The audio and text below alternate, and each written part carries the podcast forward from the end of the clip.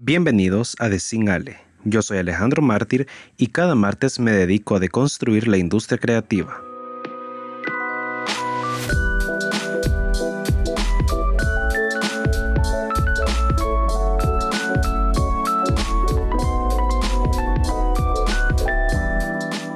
Miren que de a pocos ya es febrero, ya se acabó el primer mes de esta tercera temporada del 2020. Hoy empieza el año nuevo chino, el año del tigre, y probablemente tú ni enterado de qué va esta movida. La verdad es un poco normal. Aquí en Occidente pues no solemos darle em, la misma relevancia a ciertas cosas, a ciertos eventos, pero pues es normal, o sea, somos culturas diferentes. El Año Nuevo Chino o como se le llama en el extranjero aquí en Occidente, el Año Nuevo Lunar, es la festividad tradicional más importante del año en el calendario chino.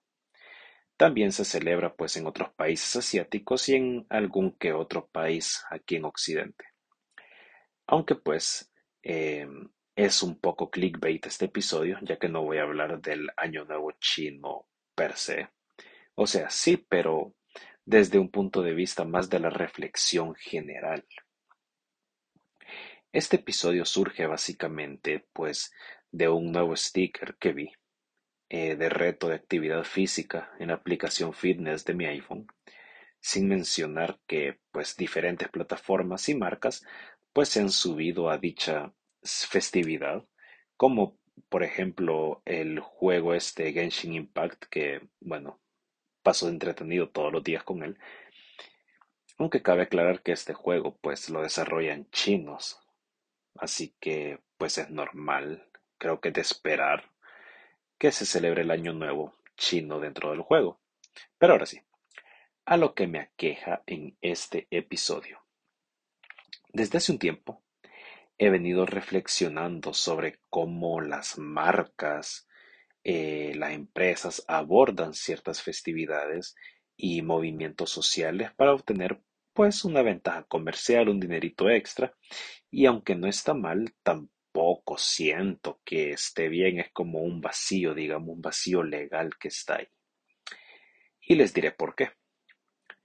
Simple y sencillamente, eh, muchas marcas que se unen a ciertos movimientos, a ciertas festividades, son marcas que en su vida han tenido o tendrán entre sus valores alguno que esté alineado o relacionado de alguna forma con ciertas festividades o ciertos movimientos sociales. Ojo, que sumarse a movidas como el Black Lives Matter eh, no entra en esta categoría porque pues si bien muchas marcas, muchas personas, muchas empresas tal vez no están alineadas bueno, no están alineados sus valores de marca con esta clase de movimientos,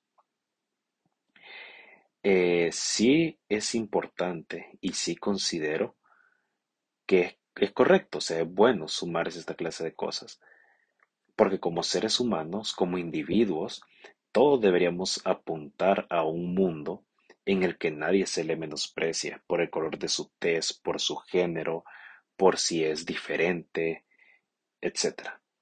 Y ojo, cuidado, tranquilo, tranquilo. Hablo más desde la perspectiva de que como industria creativa, en un mundo ideal deberíamos poder tomar todos em, estos movimientos, todas las festividades y de forma creativa educar, difundir, compartir conocimiento, cultura, cosas que nutran al mundo más allá pues de una promo de, del 50% por ser San Valentín, que ya se acerca. No digo que hacer comercio de algunas festividades esté mal, por supuesto que no, pero sí es bueno que de vez en cuando pensemos por qué celebramos ciertas fechas, dónde surgieron, cómo han evolucionado a día de hoy, más allá pues de un momento de mero consumismo masivo. Pero bueno, que no he venido a quejarme, bueno, tal vez un poquito.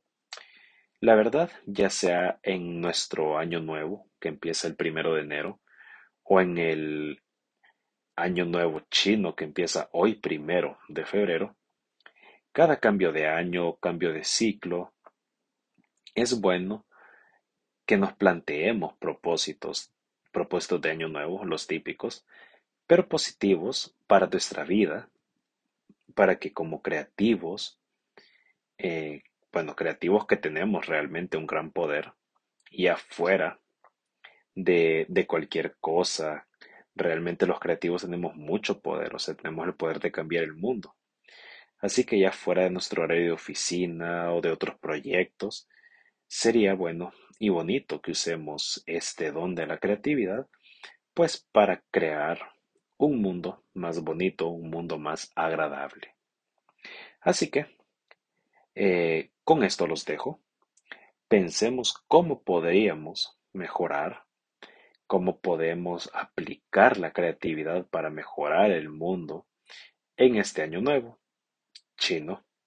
Y si no lo logramos pues este año, seguimos intentando y lo volvemos pues a intentar y seguir hasta que lo logremos el próximo año o el año que le siga, pero hasta que lo logremos, hasta que se pueda.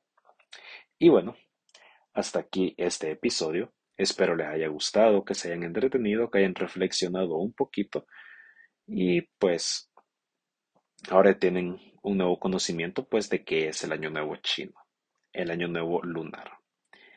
Así que nos escuchamos la próxima semana en un nuevo episodio. Chao.